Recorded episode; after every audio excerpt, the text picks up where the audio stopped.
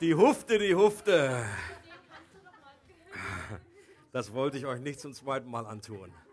Deswegen ist ja nur Gemeinde intern im Expresso. Das dürfen nur ganz enge Freunde äh, erleben, wie ich mich da oute und tanze. The Power of Love. So heißt die neue Serie, die uns begleiten wird, mindestens bis zum Sommer. Und die Grundlage wird dabei sein, das erste, erste Johannesbrief. The Power of Love. Und ich freue mich drauf und ich hoffe, ihr seid auch gespannt, voller Erwartung, um unsere Herzen dort anrühren zu lassen, dass Gott uns neu offenbaren kann, was es mit seiner Liebe auf sich hat. Der Kirchenvater Hieronymus schreibt, dass als der Apostel Johannes ein sehr hohes Alter erreicht hatte, dass er so schwach war, dass er in die Gemeindeversammlung getragen werden musste. Und am Ende eines Gottesdienstes half man ihm auf die Füße, um ein Wort der Ermutigung an die Gemeinde weiterzugeben.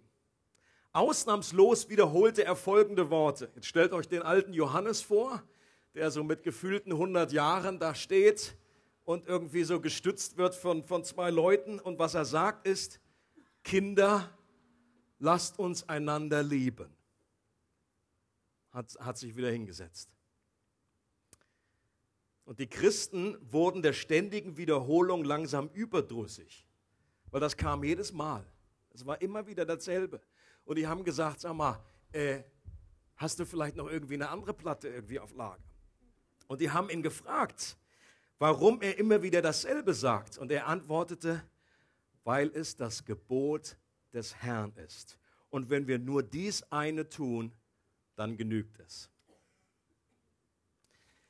Bei den Johannesbriefen, da weiß man nicht hundertprozentig, wer sie geschrieben hat. Steht zwar Johannes drüber, aber es ist eigentlich nur eine christliche Tradition.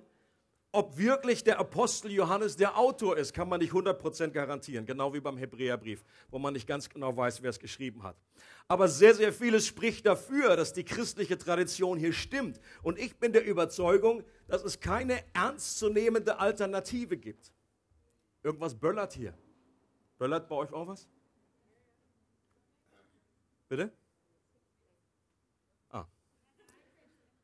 Ich dachte schon, ich bin's. Ist Mikro? Ja, genau. Es gibt eigentlich keine ernstzunehmende Alternative, dass es der Apostel Johannes war. Und ein Indiz, das, da, das dafür spricht, ist, dass wenn man den ersten Johannesbrief liest, dann kann es einem ähnlich gehen wie den Christen damals, dass man ausrufen möchte, lieber Johannes, wir sollen einander lieben. Das haben wir jetzt verstanden. Äh, Der erste Johannesbrief ist so aufgebaut, dass es eigentlich immer wieder um einen Berg rumgeht. Es ist so kreisförmig, dass dreimal eigentlich Ähnliches gesagt wird. Er braucht fünf Kapitel, aber dann sagt er einmal das und dann sagt er nochmal das und nochmal das. Und wenn man das durchliest, da ist auch so eine Häufung von liebt einander. Kinder, ich sage, liebt einander. Weil Gott Liebe ist, sage ich, liebt einander. Und man sagt so, yo, das haben wir jetzt verstanden. Johannes, möchtest du noch was anderes sagen? Hast du noch eine andere Platte? Einander lieben und was noch? Geht's da noch weiter? Und Johannes würde uns durch diesen Brief daran erinnern, es gibt keine andere Platte. Und diese eine Platte heißt, All you need is love. Ra-ta-da-da-da. All you need is love. Ra-da-da-da. All you need is love, love. Love is all you need. Just diese Hufte, die Hufte, die Hufte. Das ist nur oft, das ist nur bekannt geworden durch die Beatles, aber eigentlich hat Johannes die Platte rausgebracht. Und er hat es auch nicht erfunden. Er hatte jemanden, dem er gefolgt ist. Er war ein Nachfolger von einem Jesus, der gesagt hat, all you need is love. Und viel anderes müssen wir uns nicht drauf konzentrieren. Und wenn wir uns nur auf die Liebe fokussieren und hierin gut werden, dann genügt es. Johannes, der Apostel der Liebe, haut diesen einen Nagel. Warum? Weil es keinen vergleichbaren Nagel gibt. Er schlägt diese eine Trommel, weil es keine wichtigere gibt. Er haut immer wieder auf diese, deswegen ist ihm das völlig egal. Und er ist einfach, er sagt, Kinder, liebt einander. Liebt einander. Und wir möchten uns so einen Text anschauen aus dem ersten Johannesbrief, Kapitel 4, Verse 7 bis 10. Und da geht es schon los. Geliebte, wir wollen einander lieben. Hört ihr den Johannes hier raus? Apostel Johannes, er sagt, Kinder, Geliebte, wir wollen einander lieben. Denn die Liebe hat ihren Ursprung in Gott. Und wer liebt, ist aus Gott geboren und kennt Gott. Wer nicht liebt, hat Gott nicht erkannt. Denn Gott ist Liebe. Und Gottes Liebe zu uns ist darin sichtbar geworden, dass Gott seinen einzigen Sohn in die Welt gesandt hat, um uns durch ihn das Leben zu geben. Das Einzigartige an dieser Liebe ist, nicht wir haben Gott geliebt, sondern er hat uns geliebt. Er hat seinen Sohn als Sühneopfer für unsere Sünden zu uns gesandt. Und den ersten Punkt, den Johannes hier macht, ist, dass die Liebe, von der er redet, ihren Ursprung in Gott selbst hat.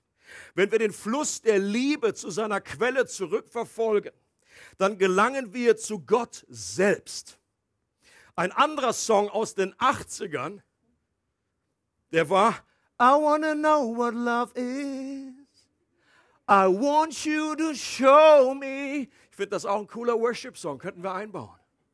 I wanna know what love is. I want you to show me. Und das wollten nicht nur Foreigner wissen, dass die Gruppe dies gesungen hat, sondern diese Sehnsucht, die scheint auch heute noch aktuell zu sein. Liebe ist vielleicht das Wort, das am häufigsten benutzt und am wenigsten verstanden wird.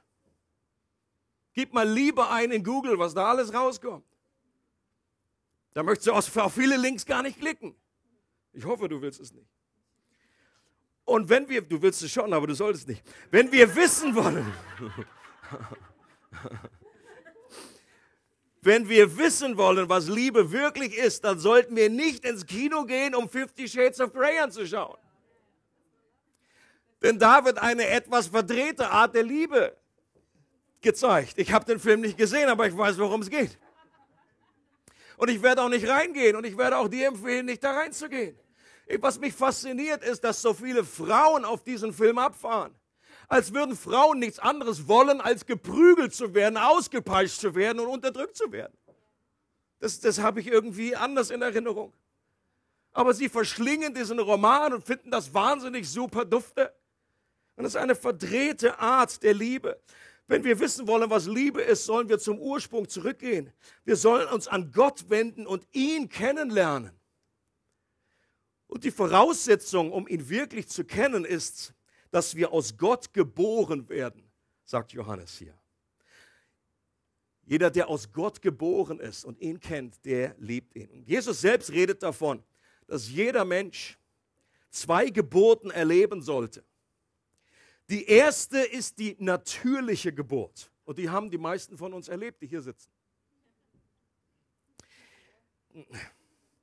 Die zweite, eine übernatürliche Geburt. Und durch die erste erkennen wir die materielle Welt. Wenn ein Baby auf die Welt kommt, dann kriegt es erstmal eine Überraschung und so, oh, so sieht es ja aus. Und durch die zweite, durch die zweite Geburt sehen wir die geistliche Welt. Jesus sagt, es gibt Menschen, nur Menschen zweier Kategorien. Die ein, eine, die eine Geburt erlebt haben, die irdische Geburt, und andere, die zwei Geburten erlebt haben. Jesus sagt, es ist wichtig, es ist absolute Voraussetzung, dass wir zwei Geburten erlebt haben. Deswegen wie der Geburt. Nicht in dem Sinne einer östlichen Religion, dass wir wieder auf die Welt kommen, Reinkarnation, sondern dass wir diese zweite Geburt erlebt haben, dass uns die Augen aufgehen. Und es ist ähnlich so, wie wenn man zur Welt kommt als Baby. Alles ist neu. Alles ist neu. Oh Mama, hey yo. Oh, Hebamme. Lass mich los. und wenn wir auch zum Glauben kommen, dann kann das ähnlich dramatisch sein, wenn uns die Augen geöffnet werden und wir sehen auf einmal Gott, wir sehen in die geistliche Welt. Und dann können wir das Reich Gottes sehen. Wir können Gott sehen, der Geist ist, wie Jesus das sagt. Und erst wenn wir durch diese zweite Geburt Teilhaber der göttlichen Natur geworden sind, so drückt das Petrus aus, wir sind Teilhaber der göttlichen Natur geworden durch diese Wiedergeburt, dann werden wir überhaupt erst liebesfähig. Und warum ist das so? Weil Gott Liebe ist. Gott ist Liebe. Was für eine Aussage. Gott ist Liebe. Und ich bin so froh, dass Gott Liebe ist. Das wäre dramatisch, wenn Gott anders wäre. Gott ist Liebe. Der Gott der Bibel ist Liebe. Das ist vielleicht die gewichtigste Aussage in der gesamten Bibel. So ein kurzer, knackiger Vers. Gott ist Liebe. Und spätestens jetzt wird auch klar, warum Liebe die stärkste Kraft im Universum ist. Warum there is power in love. Warum? Weil der Schöpfer, der Gott des Universums Liebe ist. Und Gott liebt nicht nur, das wäre ja auch schon gut genug. Gott liebt nicht nur, nein, es ist noch mehr. Gott ist die Liebe. Merkt den Unterschied? Gott ist es nicht nur so eine seiner äh, Eigenarten unter vielen. Gott ist natürlich vieles andere. Aber es wird gesagt, nicht so sehr von Gott ist barmherzig, er heißt aber nicht, Gott ist Barmherzigkeit, sondern Gott ist Liebe. Und das ist die Beschreibung seines Wesens, seiner Natur. Und wenn wir durch die Wiedergeburt zu seinen Kindern werden, dann gehört diese Liebe auch mit zu unserer Natur. Macht das Sinn? Denn wenn ich ein Kind, also ich nicht, sondern meine Frau, wenn ihr ein Kind kriegt, dann ist es auch ein Mensch, hat dieselbe Natur, bringt irgendwie keine Katze zur Welt. Also, bei meinen Söhnen ist das jedenfalls so. Und so, wenn Gott etwas zur Geburt bringt, wenn etwas neu wird in uns, dann haben wir dieselbe Natur. Wir haben seiner Natur sind wir teilhaftig geworden. Und weil Gott Liebe ist, ist jetzt auch diese Natur der Liebe in uns. Wenn du Gott kennst, wenn du diese zweite Geburt erlebt hast, dann musst du nicht krampfhaft nach außen gucken und sagen, oh, wo kriege ich Liebe her, wo kriege ich Liebe her? Es gehört mit zu deiner Natur. Power of Love ist in dir. Wir, wir, wir müssen uns da einüben. Wir sind nicht von Anfang an gleich perfekt in dem. Es ist ein langer Weg. Es braucht Arbeit. Wir müssen uns da eintrainieren. Aber es gehört zu unserer Natur. Und deswegen sagt Johannes, lebt das aus, was ihr bereits geworden seid. Liebt einander. Denn wer aus Gott geboren wurde und ihn kennengelernt hat, der liebt. Liebe gehört jetzt zu deiner neuen Natur. Ein Fisch schwimmt. Ein Vogel fliegt und ein Kind Gottes, das liebt. Warum? Weil sein Vater ein Gott der Liebe ist.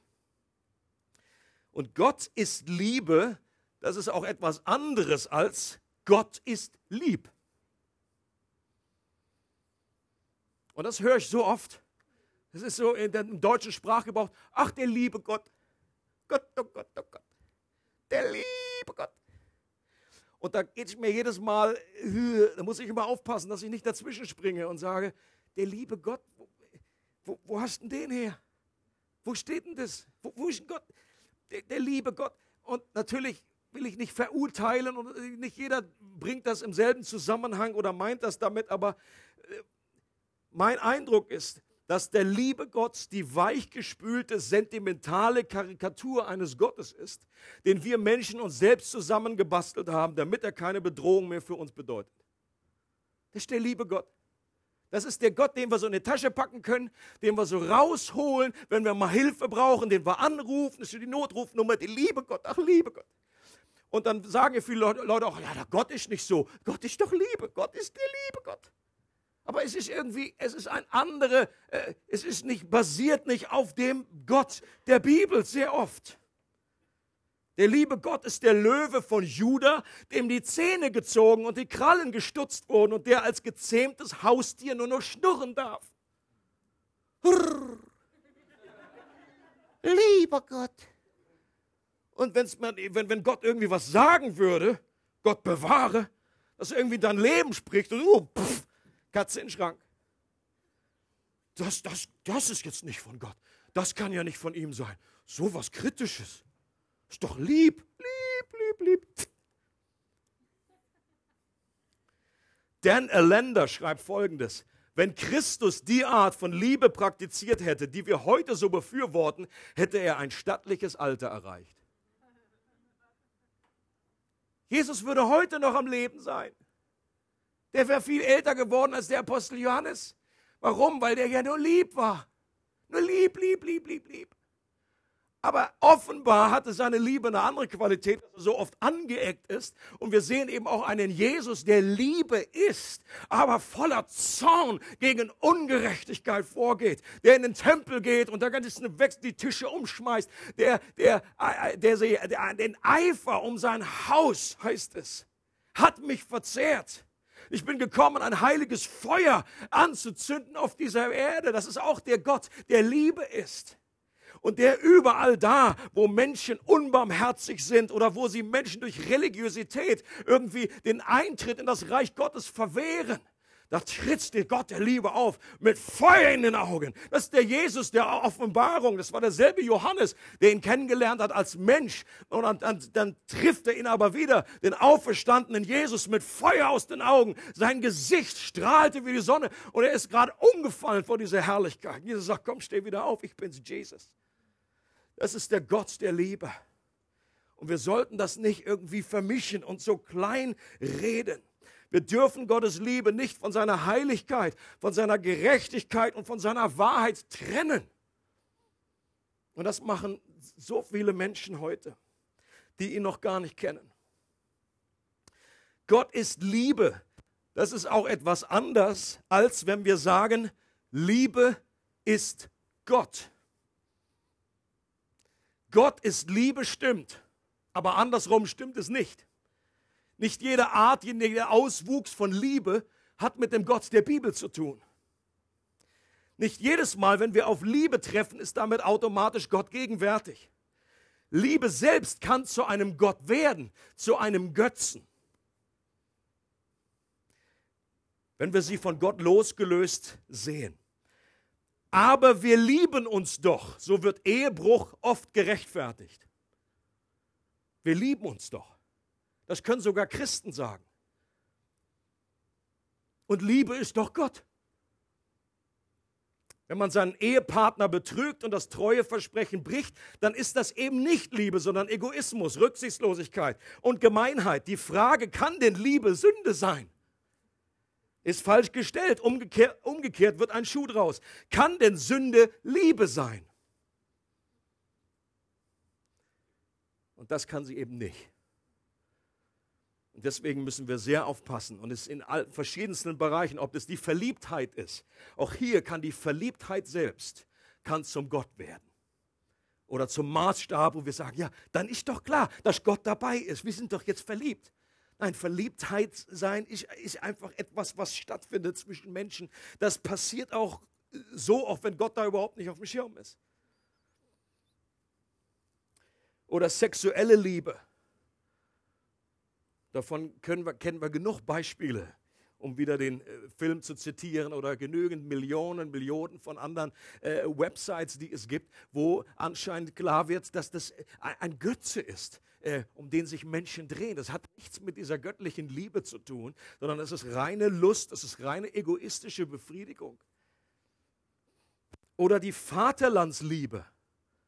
Hatten wir im Dritten Reich auch ein gutes Beispiel, wie eine Vaterlandsliebe zum Götzen werden kann. Und damals waren auch noch die, noch die, die, die Kirchen noch irgendwie äh, so Buddy mit, mit Hitler und sagt, hey, das ist ja super, das ist ja die Liebe hier die, für unser Vaterland. Und die Liebe, die muss sich ausbreiten und die braucht Platz. Da müssen wir ein bisschen was von Polen wegnehmen. Völlig verbrettert und vernagelt. Oder sogar solche guten Dinge an sich, gute Dinge, das ist das Verrückte, dass Götzen viel, viel gefährlicher sind, wenn, es, wenn, wenn sie in gutem Gewand daherkommen. Äh, wir, wir, werden die meisten Christen, die gehen nicht die haben da nicht irgendwie so eine Voodoo-Puppe auf irgendwie Wohnzimmerschrank, sagen, oh, das ist mein Götze. Sondern es sind an sich gute Dinge, die einfach losgelöst von Gott eine Eigendynamik bekommen und einen Platz bekommen, den sie eigentlich nicht haben sollen. Die Liebe zum eigenen Partner, der eigene Partner kann zu einem Götzen werden. Die Familie kann zu einem Götzen werden, dass wir uns nur kuscheln um die Kinder und nur hier gucken und so, ist doch alles Liebe, Liebe, Liebe. Und auch das kann zu einem Götzen werden. Wenn Liebe das zentrale Wesen Gottes beschreibt, dann macht das im christlichen Gottesbild am meisten Sinn. Ein Gott, der nur aus einer Person besteht, hätte vielleicht etwas erschaffen, um ein Gegenüber zu haben, das er lieben kann und von dem er geliebt wird. Denkt mal gut mit. Wenn Gott nur aus einer Person bestehen würde, dann hätte, bevor er etwas geschaffen hat, Liebe setzt grundsätzlich voraus, dass ein Gegenüber da ist, dass eine Bewegung von einer Person zu einer anderen Person ist. Und manche denken, ah, deswegen hat Gott das, äh, das Universum und Menschen erschaffen, damit er seine Liebe zum Ausdruck bringen kann. Wenn Gott nur aus einer Person bestehen würde, dann hätte es eine Zeit gegeben, wo es die Liebe in dieser Form nicht gegeben hätte. Als noch nichts da war, da war Gott allein. Und dieser einzige Gott, der alleinige, die eine Person, könnte vielleicht allmächtig sein. Das könnte sein, sein innerstes Wesen sein. Aber er kann nicht Liebe sein. Macht das Sinn? Bei dem Gott der Bibel ist das anders. Er existiert seit Ewigkeit in drei Personen. Vater, Sohn und Heiliger Geist. Und die sind nicht jeder auf sich bezogen, sondern ihrem ureigenen Wesen nach sich selbst verströmende Liebe. Keine Person der Dreieinigkeit fordert den anderen auf, sich um ihn zu drehen, sondern jede dreht sich um die beiden anderen, verherrlicht sie, ehrt sie, damit ihnen, dient ihnen und beugt sich ihnen. Und jeder der drei kreist aus freien Stücken um die beiden anderen. C.S. Lewis drückt das so aus. Der Gott des Christentums ist nichts Statisches, sondern eine dynamische, pulsierende Kraft. Fast so etwas wie ein Tanz. Ich liebe dieses Bild. Deswegen haben die meisten das auch schon mal gehört. Das habe ich nicht zum ersten Mal präsentiert oder gebracht, weil es mir einfach hilft, die Dreieinigkeit zu verstehen. Es hilft mir, Liebe zu verstehen. Und es hilft mir zu verstehen, was es mit dem ganzen Plan der Erlösung auf sich hat. Gott ist ein Tanz und echte Liebe hat, deswegen ist Gott Liebe, weil er seit Ewigkeiten, bevor er irgendwas geschaffen hat, diese Liebe schon immer perfekt ausdrücken konnte. Augustin hat gesagt, Gott ist der Liebhaber, der Geliebte und die Liebe. Alles drei in einer Person. Vater, Sohn und Heiliger Geist. Der Liebhaber, der Geliebte und die Liebe in Person. Und das war seit Ewigkeit. Gott war schon immer unglaublich happy und in Liebe, in Love. Und diese Kraft der Liebe, die war schon immer vollkommen da. Timothy Keller bringt es auch gut zum Ausdruck, besser kann ich es nicht äh, formulieren. Warum erschafft ein dreieiniger Gott eine Welt?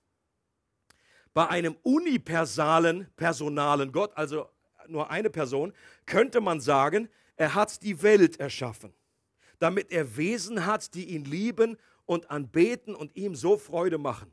Aber der dreieinige Gott hatte dies ja bereits und die Liebe, die er in sich selber empfing, war viel reiner und stärker als das, was wir Menschen ihm je bieten könnten. Warum hat er uns trotzdem erschaffen? Es gibt nur eine Antwort. Offenbar hat er uns nicht erschaffen, um Freude zu bekommen, sondern um Freude zu geben. Und das ist Love. Er muss uns erschaffen haben, um uns zum Tanz aufzufordern, um uns zu sagen, wenn ihr mich verherrlicht, wenn ihr euer ganzes Leben auf mich ausrichtet, wenn ihr mich schön findet, weil ich der bin, der ich bin, dann werdet ihr euch einreihen in den großen Tanz, denn dazu seid ihr geschaffen. Ihr seid nicht bloß dazu da, um an mich zu glauben oder ein bisschen spirituell zu sein. Nicht nur um zu beten und in dunklen Stunden etwas Inspiration zu bekommen. Ihr seid dazu erschaffen, euch mit eurem ganzen Sein um mich zu drehen und alles andere von eurer Beziehung zu mir her zu sehen. Wir sind dazu da, in einem göttlichen Tanz mit der Dreieinigkeit einzutreten. I love this picture. Und die Frage an dich ist, lebst du noch oder tanzt du schon? Selbst wenn du nicht so der große Dancer bist und nicht so mit der Hufte kannst wie ich. Kann nicht jeder so. Lerne es zu tanzen. Es gibt auch von Augustin einen schönen, schönen äh, Vers, äh, Spruch, äh, sagt er, Mensch, lerne zu tanzen, sonst wissen die Engel im Himmel nichts mit dir anzufangen. Im Himmel ist Party. Es ist ein Feier, es ist ein Fest, es ist ein Tanz. Und dieser ewige Tanz der Dreieinigkeit, und das ist das gewaltigste Bild, was ich euch mitgeben kann. Das Gewalt, das, das, das eine, der Jackpot, den wir erkennen können, den wir erhalten können durch den Glauben, ist, dass Gott selbst uns mit hineinnehmen möchte in diesen Reigen der perfekten, vollkommenen Freude, der gegenseitigen Wertschätzung, der Liebe. Wir werden Teil von dieser trinitarischen Freude, die Gott seit Ewigkeit hat. Gott ist das glücklichste Wesen im ganzen Universum. Gott ist happy ohne Ende. Und es gibt nichts, was ihn frustriert. Natürlich leidet er mit. Auch Gott ist da nicht irgendwie stoisch im Abgrund und sagt, oh, das interessiert mich alles nicht. Er wird berührt von dem, aber er kennt schon den, das Ende vom Anfang. Er weiß, wo das alles hinläuft. Wegen der Freude, die vor ihm lag, hat Jesus das Kreuz erduldet und, und, und. Und er nimmt uns mit hinein. Jesus drückt das an einer Stelle sehr gut aus, in, in dem hohen priesterlichen Gebet. Johannes 17 gibt Jesus uns Einblick in, in, sein, in das Herz des Vaters. Er gibt uns Einblick in die Pläne, die er vor Grundlegung der Welt hatte, was er entfaltet hat und wo, das, wo die Reise hingeht. Er sagt dort, er betet, Vater, ich will, dass die, die du mir gegeben hast, dort sind, wo ich bin. Mit anderen Worten, ich möchte, dass die mittanzen dass die auch dabei sind. Sie sollen bei mir sein, damit sie meine Herrlichkeit sehen. Die Herrlichkeit, die du mir gabst, weil du mich schon vor der Erschaffung der Welt geliebt hast. Da spielt er genau darauf an, auf diese perfekte Beziehung, diesen Tanz der Liebe zwischen Vater, Sohn und Heiligem Geist. Die Herrlichkeit, dass wir uns um Gott drehen, das ist Gottes Herrlichkeit, die wir sehen. Ich habe ihnen deinen Namen offenbart und werde es auch weiterhin tun damit die Liebe, mit der du mich geliebt hast, auch in ihnen sei, ja damit ich selbst in ihnen bin. Heute, das ist das große Los, was du und ich empfangen können, wenn wir an Gott glauben. Egal wie dein Leben hier unten aussieht, wie nebulös alles ist, wie, wie sehr du im, im Dreck und im Nebel und im Schnee steckst. Eines Tages, erinnert euch an die Predigt von letztem Mal, es wird alles gut. Und wenn du zu Gott gehörst, wird es wird eine Zeit kommen, wo alles Leid, aller Schmerz dagegen verblassen wird. Warum? Weil du in eine solche perfekte Freude eintauchst und einen Reigen, einen Tanz der Liebe mitmachst, wo du zurückschauen wirst. Äh, äh, eine, weiß nicht mehr genau, wer es gesagt hat, die schlimmste, das schlimmste Leben auf dieser Erde wird aus himmlischer Perspektive nur wie eine schlimme Übernachtung in einer Jugendherberge sein. Adrian Spire oder wie sie hieß, weiß ich irgendwie nicht, nicht mehr genau. Das wird aus der Ewigkeitsperspektive heraus deine Sicht sein. Und das ist etwas, was Gott uns schenken möchte als Ausdruck seiner Liebe. Nochmal zurück zu unserem Text vom Anfang, 1. Johannes 4. Da geht es weiter. Und Gottes Liebe zu uns ist daran sichtbar geworden, dass Gott seinen einzigen Sohn in die Welt gesandt hat, um uns durch ihn das Leben zu geben. Das Einzigartige an dieser Liebe ist, nicht wir haben Gott geliebt, sondern er hat uns geliebt. Er hat seinen Sohn als Sühneopfer für unsere Sünden zu uns gesandt. Die Bibel verknüpft die göttliche Liebe immer wieder mit einem besonderen Ereignis, dem Sterben Jesu am Kreuz. Und davon haben wir vorhin gesungen. Viele, viele Lieder handelten genau davon. Jesus gab sein Leben freiwillig für uns. Und Jesus hat auch vorher schon natürlich die Liebe Gottes demonstriert, als er kam, als er Mensch wurde, dadurch, wie er mit Menschen umgegangen ist, wie er sie liebevoll behandelt hat, wie er die Ausgegrenzten, die, mit denen keiner sprechen wollte, äh, die irgendwie von der Gesellschaft äh, äh, geschnitten wurden, wie er sich denen zuwandte, wie er Menschen geheilt hat und so seine Liebe zum Ausdruck gebracht hat. Er hat über die Liebe in vielen Gleichnissen gepredigt und gelehrt, wie zum Beispiel der wartende Vater oder der verlorene Sohn, ist einer derselbe Gleichnis. Doch am sichtbarsten ist die Liebe Gottes an einem Ort geworden, den kein Mensch für möglich gehalten hätte. Ein Ort, an dem der Sohn Gottes unter Todesqualen an einem römischen Folterwerkzeug hängt und langsam und qualvoll sein Leben aushaucht. Und trotz der unerträglichen Schmerzen hört er nicht auf zu lieben. Man könnte Jesus vielleicht vorwerfen, der hat sich einfach gut zusammengenommen. Der hat immer schöne Miene zum bösen Spiel gemacht und immer alle so liebevoll angelächelt. Selbst wenn das der Fall wäre, was natürlich Quatsch ist. Aber sehr, äh, spätestens an so einem Moment, wo du am Kreuz hängst, spätestens da ist alle Fassade vorbei. Da kannst du nicht mehr durch Selbstdisziplin dich irgendwie zusammenraufen. Dann denkst du normalerweise nur an dich. Wie kann ich jetzt hier freikommen? Wie kann ich jetzt irgendwie von Schmerzen? Und selbst in dieser Extremsituation, die Engländer haben sogar ein extra Wort dafür und sagen excruciating pain. Da steckt das Wort drin von Kreuz. Es ist Schmerzen, die nur am Kreuz ertragen wurden von einem Menschen. Und die Bibel sagt, selbst diese Schmerzen waren nicht das Schlimmste, was er erlitten hat, sondern dass er getrennt wurde vom Vater. Das war der ultimative Horror, dass dieser Tanz, der seit Ewigkeiten nie gestört wurde und perfekt war, auf einmal auseinandergerissen wurde für eine Zeit. Für einen Grund, damit du und ich wieder mit hineinkommen können und mittanzen können.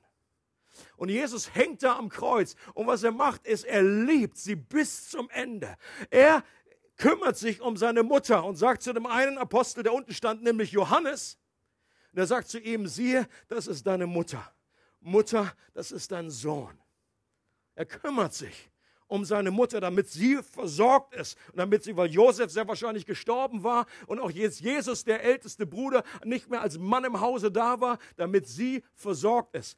Der andere, der neben ihm hängt, der ihm am Anfang noch gespottet hat, heißt ausdrücklich, beide haben gespottet am Anfang. Doch plötzlich geht ihm irgendwie eine Lampe auf. Irgendetwas Übernatürliches passiert.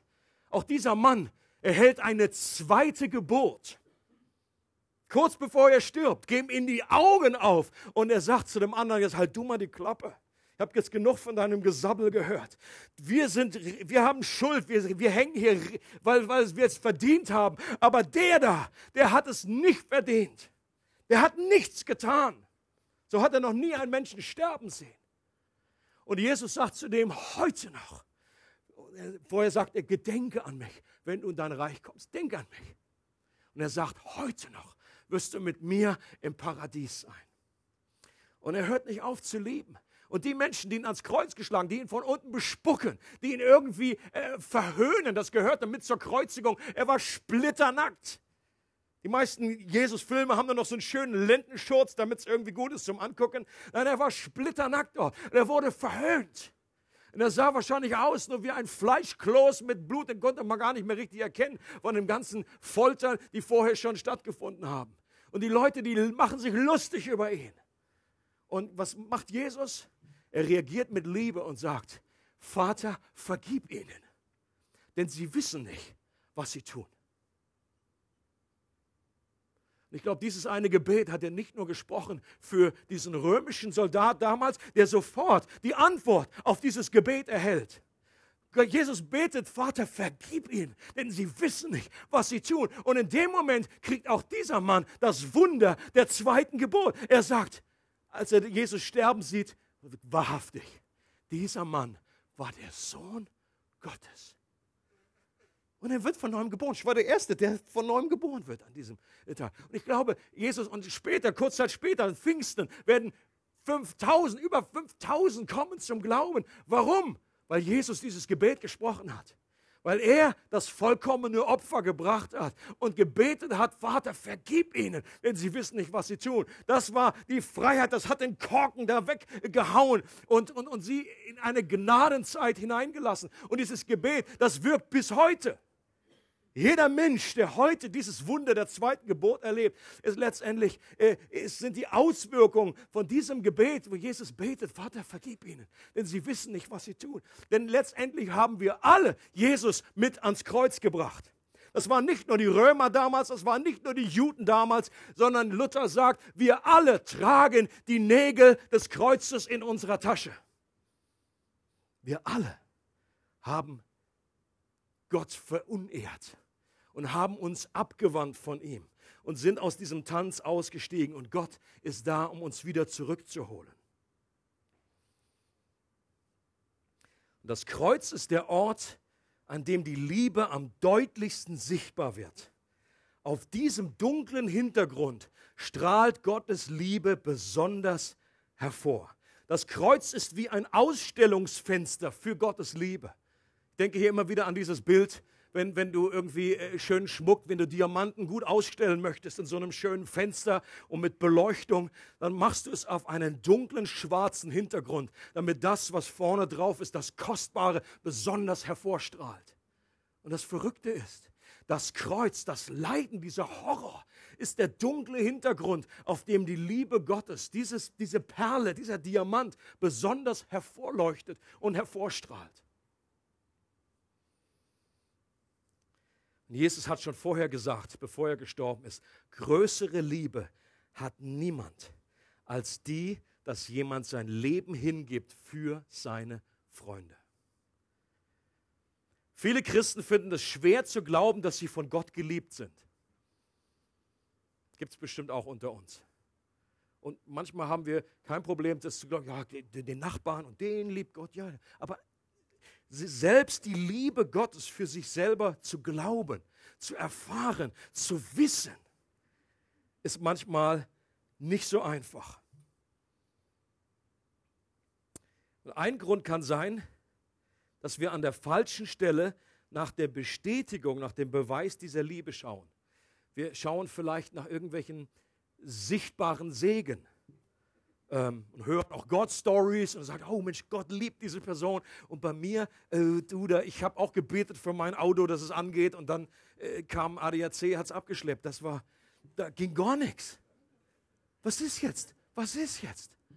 Liebt mich Gott oder nicht? Wir machen das manchmal fest an solchen Äußerlichkeiten. Oder ob wir eine Heilung erlebt haben oder nicht. Der eine wird wunderbar geheilt und natürlich ist es ein Ausdruck von Gottes Liebe, völlig klar. Und ein anderer, der betet und betet und betet oder er betet für einen äh, Partner, er betet für einen Freund oder für den Vater, Mutter, dass die endlich zum Glauben kommen. Aber irgendwie geschieht es nicht.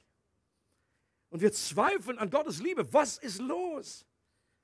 Oder wir, wir, wir machen es fest an der spürbaren Gegenwart, an einem Gottesdienst. Auch das ist etwas, was genial ist, was toll ist, wenn Gott das schenkt. Aber es das heißt doch nicht nur, weil ich jetzt irgendwie ein Kribbeln spüre oder irgendwie zittere oder irgendwie umfalle und ich merke die Fülle des Geistes Gottes. Das habe ich auch schon alles erlebt. Das hast du vielleicht auch schon erlebt. Aber das heißt doch nicht, wenn ich dann komme in einen Gottesdienst, ist es irgendwie trocken und irgendwie so, hm, Gott, are you on holiday? Hallo? Das heißt doch nicht, dass seine Liebe sich irgendwie verändert hat. Jesus ist derselbe gestern, heute und in Ewigkeit. Und wir sollten unsere Liebe nicht festmachen an solchen Äußerlichkeiten. Diese Erlebnisse sind gut und ein Bonus, den Gott schenkt, um uns seine Liebe manchmal spüren zu lassen. Doch das ist nicht die Richtung, in die wir schauen sollten, um einen Beweis für seine Liebe zu haben, um uns seiner Liebe gewiss zu sein. Johannes sagt, die Liebe wurde sichtbar besonders am Kreuz, wo Jesus als Sühneopfer für uns starb. Dasselbe sagt Paulus in Römer 5, Vers 8. Gott hingegen beweist uns seine Liebe, steht hier. Er beweist uns seine Liebe. Wodurch? Dadurch, dass Christus für uns starb, als wir noch Sünder waren. Das ist der Beweis. Schau zum Kreuz, wenn du seine Liebe mehr erkennen möchtest. Meditiere über das Kreuz. Lies Dinge über das Kreuz. Stell dir vor, wie Jesus stirbt am Kreuz und zu dir sagt, ich vergebe dir. Das habe ich für dich getan. Und das ist der Beweis für seine Liebe. Das Sterben Jesu am Kreuz an meiner Stelle ist der Beweis für diese Liebe. Das ist der Kuchen, alles andere ist das Sahnehäubchen obendrauf. Und wie kostbar etwas ist, sehen wir oft am Preisschild oder meistens. Ja, wenn du irgendwo hingehst und hast irgendwie kaufst kaufst eine Klamotte, äh, gibt es äh, billige Dinge und es gibt kostbare. Und was, woran siehst du, ob was kostbar ist oder nicht? Du siehst es am Preis. Wie kostbar die Liebe Gottes ist, sehen wir an dem Preis, den Gott dafür bezahlt hat. Und die Bibel sagt ganz klar, es war kein geringerer Preis als das Blut seines einzigen Sohnes, den er hat. Nicht Gold, nicht mal Silber aufzuwiegen, sondern das Blut des Sohnes, den er gegeben hat. Das ist der Preis für die Liebe. Das sollte dir eine Offenbarung geben darüber, ein Verständnis, wie gewaltig diese Liebe ist für dich. Und Johannes sagt auch, dass das Einzigartige an seiner Liebe das ist, dass sie nicht von unserer Reaktion abhängig ist, dass sie nicht auf Gegenseitigkeit beruht. Wir sind eben nicht dankbar auf Gott zugelaufen und haben uns auf der Hälfte der Strecke getroffen. Gott hat nicht reagiert auf uns. Oh, ihr seid so liebevolle Wesen. Oh, und ihr kommt jetzt schon auf mich, ihr liebt mich. Das ist ja wunderbar. Da komme ich euch auch entgegengelaufen. Nein, das ist absolut nicht passiert. Das Einzigartige ist, dass er uns geliebt hat, als wir noch nichts von seiner Liebe wissen wollten. Er kam die ganze Strecke auf uns zugerannt. Er allein hat die Initiative ergriffen. Nicht wir haben ihn geliebt, er hat uns zuerst geliebt. Und das, obwohl wir in Feindschaft ihm gegenüber lebten. Seine Liebe mit Füßen getreten und ihm seine Ehre gestohlen haben. Manche Menschen denken, oder manche Christen auch, dass wir, bevor wir zum Glauben gekommen sind, dass wir irgendwie neutral sind so neutral. Wir wissen einfach nichts von Gott, uns fehlt noch so eine Info. Und dann kommt die Liebe Gottes und dann geht es irgendwie von null der Zeige so ins Positive. Das ist nicht das, was die Bibel sagt. Die Bibel sagt, vorher waren wir absolut im negativen Bereich. Wir sind in Feindschaft Gott gegenüber. Wir waren tot in Übertretung und Sünden. Das ist, was die Bibel sagt. Und Jesus sagt, wer in der Finsternis lebt, der hasst das Licht. Er will nicht zum Licht kommen, das ist das Letzte, was er will. Und dann passiert etwas, dass Gottes Liebe kommt und die Power of Love uns trifft. Und dann geht der Negativbereich geht ins Positive. Und das ist das, was wir erleben, wenn uns die Augen geöffnet werden und wir auf einmal Vergebung unserer Schuld erfahren und uns geliebt wissen von Gott, der uns ohne Bedingungen liebt. John Ortberg sagt, es gibt eine Art der Liebe, die den Wert in den Dingen oder Menschen sucht, die sie liebt. Es gibt eine Art von Liebe, die von Status, Wohlstand und Schönheit angezogen wird. Wir kennen diese Liebe. Wir begegnen ihr jeden Tag. Aber es gibt auch eine Art von Liebe, die Wert in den Personen schafft, die sie liebt. Und von dieser Art ist die göttliche Liebe. Macht das Sinn, der Unterschied? Gottes Liebe reagiert nicht auf uns oder auf irgendetwas, weil in, in den Dingen selbst ihr Wert wäre. Wenn ich irgendwie was, ein Hobby habe oder ich finde was irgendwie schön und so weiter, dann liebe ich das Ding. Aber nur weil es einfach schön ist für meine Augen, das ist irgendwie genial oder dieses Ding, oh, das glitzert. Tolle Klamotte, tolles Moped, tolles Auto. Aber die Bibel sagt, in uns war nicht, ach iPhone doch nicht denkst du denn? In uns war nicht wirklich viel Attraktives, sondern die Liebe, die Gott zu uns hat, die gibt uns Wert. Die gibt uns Wert, die macht uns wertvoll. Gott ist Liebe. Martin Luther verglich Gott mit einem glühenden Ofen der Liebe. Und das Feuer seiner Liebe kann jedes Herz zum Schmelzen bringen, auch wenn es noch so vereist ist. Manchmal denken wir, meine Güte, wie soll jetzt die Person, die ich kenne in meinem Umfeld oder in meinem äh, äh, Freundeskreis oder in meiner Familie, die sind so vereist. Da wird es einem schon kalt, wenn man in ihre Nähe kommt. So, uh, das ist irgendwie, die haben einfach ein vereistes Herz. Und, aber the power of love heißt, dass die Hitze von der Liebe Gottes, dieser heiße, glühende Ofen, stärker ist und jede, jedes vereiste Herz zum Schmelzen bringen kann. Und jede, auch wenn wir schon länger mit Jesus unterwegs sind, heißt das auch nicht, dass in unserem Herzen mal Überfrierungen und irgendwelche Schneekappen drauf liegen können. Deswegen sagen, meine Güte, ich bin ganz schön vereist in letzter Zeit.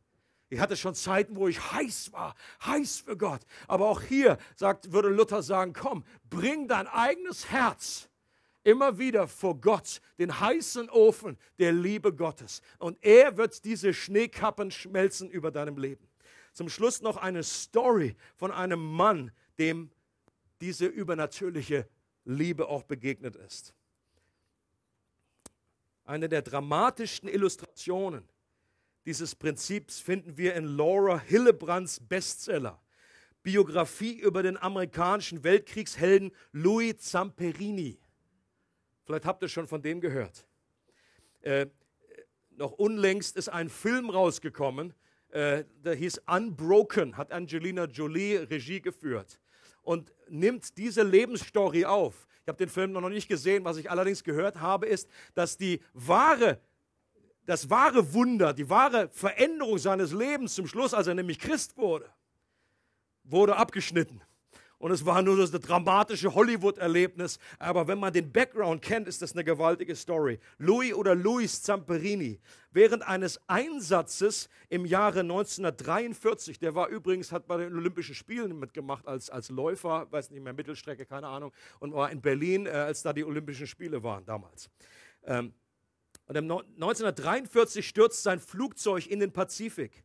Die meisten Besatzungsmitglieder kamen ums Leben. Nach 47 Tagen im Schlauchboot, umgeben von Haifischen, geriet Louis und ein anderer Überlebender in japanische Kriegsgefangenschaft, die zweieinhalb Jahre dauerte und aus Schlägen, Erniedrigungen, Folter und noch einmal Schlägen bestand. Nach dem Krieg in die USA zurückgekehrt, litt er an einer schweren posttraumatischen Belastungsstörung und wurde Alkoholiker. Seine Frau Cynthia verlor jede Hoffnung für ihre Ehe. Louis verbrachte seine Zeit damit, davon zu träumen, nach Japan zurückzukehren, um den Vogel zu ermorden, einen japanischen Unteroffizier, der ihn in den Lagern wiederholt gefoltert hatte. Eines Nachts träumte er, wie der Vogel über ihm schwebte. Er schnellte hoch, um sich zu verteidigen. Ein heftiger Schrei ließ ihn aufwachen. Er saß auf der Brust seiner schwangeren Frau und hatte die Hände um ihre Kehle gelegt. Nicht lange danach eröffnete Cynthia ihm, dass sie sich scheiden lassen wollte. Das war ein Schock, doch selbst die Gefahr, seine Frau und das Kind zu verlieren, konnte ihn nicht vom Alkohol und seinem ganzen selbstzerstörerischen Verhalten abbringen. Er war zu sehr im Griff seiner Vergangenheit und Bitterkeit, um sich zu ändern, und sei es, um seine Familie zu retten. Dann im Herbst 1949 hörte Cynthia von, seinen Bekannten, von einer Bekannten, dass ein junger Prediger, nämlich Billy Graham, in der Stadt gerade eine Zeltevangelisation abhielt. Sie ging hin und kam als eine andere Frau zurück. Sie ging schnurstracks zu Louis und sagte ihm, dass sie die Scheidung zurückziehen werde, dass sie gerade Gott begegnet sei und dass er unbedingt mitkommen und auch den Prediger hören musste. Nach ein paar Tagen gab er nach und ging mit. An diesem Abend sprach der junge Prediger über die Sündhaftigkeit der Menschen. Louis war empört. Ich bin ein guter Mensch, dachte er. Aber kaum hatte er den Gedanken fertig gedacht, spürte er seine eigene Lüge. Mehrere Abende später kam er wieder. Diesmal ging er nach vorne und nahm Jesus Christus als seinen Herrn und Heiland an. Zamperini wurde auf der Stelle frei von seinem Alkoholismus. Aber nicht nur das, sondern er spürte, wie die Liebe Gottes sein Leben durchströmte. Er merkte, dass er jetzt all denen, die ihn damals als Kriegsgefangenen gefoltert und gequält hatten, vergeben konnte. Das Gefühl der Scham und der Machtlosigkeit, das seinem Hass und Elend Nahrung gegeben hatte, war verschwunden. Seine Beziehung zu Cynthia wurde neu. Die beiden wurden ein glückliches Paar. Im Oktober 1950 konnte Louis nach Japan zurückkehren und per Dolmetscher in dem Gefängnis sprechen, wo viele seiner früheren Gefängniswärter jetzt selber einsaßen. Er sprach von der Macht der Gnade Christi, Vergebung zu bringen, und dann trat er zu den Gefangenen, die nicht wussten, wie ihnen geschah, und umarmte jeden mit einem liebevollen Lächeln. The power of love. Es gibt keine größere Kraft im Universum. Und ich möchte gerne, dass wir zum Schluss beten für uns, jeder stille für sich zu, zu Beginn. Und dass wir im Gebet unsere Herzen ganz neu vor den Ofen der Liebe Gottes halten. Okay? Und vielleicht hast du das noch nie gemacht, vielleicht bist du hier und hast diese zweite Geburt noch nicht erlebt. Und dann möchte ich dich ermutigen, dass du das genauso tust, durch ein einfaches Gebet und sagst, Gott, ich halte dir mein Herz hin, egal wie unterkühlt es ist, wie kalt es ist. Und ich möchte, dass du mit deiner Liebe kommst und dieses Herz anrührst, dieses Herz zum Schmelzen bringst. Dass du mich überwältigst mit deiner Liebe und dass du mir die Augen öffnest für das, was du, Jesus, am Kreuz getan hast. Denn der Unterschied ist der, jemand hat gesagt, dass Jesus gestorben ist am Kreuz vor 2000 Jahren, das ist Geschichte, das glaubt jeder. Es gibt kaum einen, der das in Frage stellt. Aber dass Jesus für mich gestorben ist, dass das etwas mit mir zu tun hat, dass ich auch schuldig bin vor Gott. Und dass Jesus auch mich meinte, als er am Kreuz gestorben ist und auch ausgerufen hat über meinem Leben, vergib ihnen Gott, vergib ihm, denn er weiß nicht, was er tut. Das ist das Evangelium, die frohe Botschaft. Und diese frohe Botschaft bedeutet nicht nur, dass du jetzt deine Sünden vergeben bekommst, dass du Frieden mit Gott hast, sondern wie am Anfang, dass du eingeladen bist in den ewigen Tanz der Liebe Gottes. Und egal wie deine Umstände sind, egal wie dein Leben hier verläuft auf dieser Erde, du hast das größte, das größte losgezogen, den Jackpot, wenn du da dabei bist. Lass uns doch kurz Zeit nehmen, jeder für sich, bring das in deinem Gebet, dein Herz vor Gott.